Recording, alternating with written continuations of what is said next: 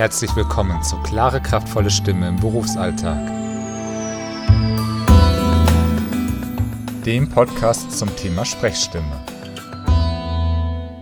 Folge 22. Welche Folgen hat Heuschnupfen für meine Stimme? Herzlich willkommen zur neuesten Folge von Klare, kraftvolle Stimme im Berufsalltag. Mein Name ist Felix Bender und ich freue mich, dass Sie auch wieder mit dabei sind. Wie ist das Wetter bei Ihnen draußen? Scheint die Sonne? Ist es schön warm und trocken? Auf der einen Seite ist das natürlich wunderbar, auf der anderen Seite, wenn Sie mit einer Allergie zu tun haben, kann es auch sehr unangenehm sein.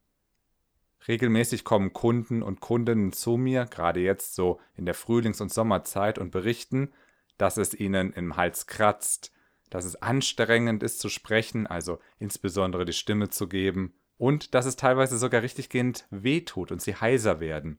Alles wegen einer Allergie. Was können Sie dagegen tun? Folgende vier Tipps kann ich Ihnen an die Hand geben. Tipp Nummer eins: Versuchen Sie so häufig es geht durch die Nase zu atmen.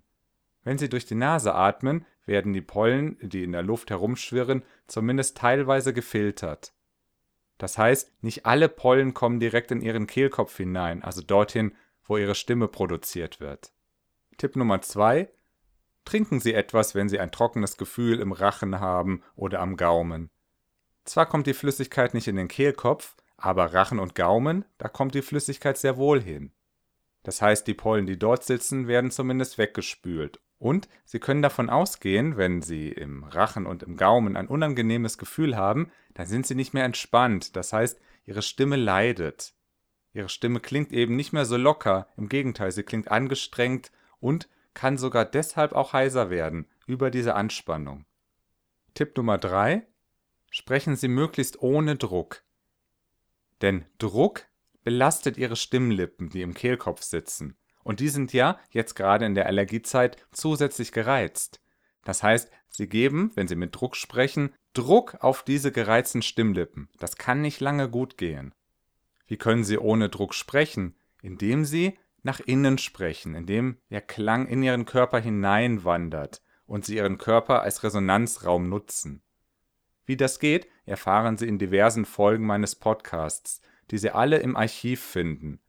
Das Archiv finden Sie entweder dort, wo Sie auch diese aktuelle Folge heruntergeladen haben, oder gehen Sie auf meine Webseite bender-kommunikation.de. Dort finden Sie von Folge 1 bis hier zur Folge 22 alle Folgen. Tipp Nummer 4. Achten Sie insbesondere auf Laute wie g, k, r, ch, m. Das sind nämlich alles Laute, die sehr weit hinten gebildet werden. Also am Rachen oder am Gaumen. Und dieser Bereich ist besonders oft gereizt bei einer Allergie. Was können Sie nun tun? Denn weglassen können Sie die Laute ja nicht. Aber Sie können versuchen, diese Laute mit so wenig Druck wie möglich zu sprechen.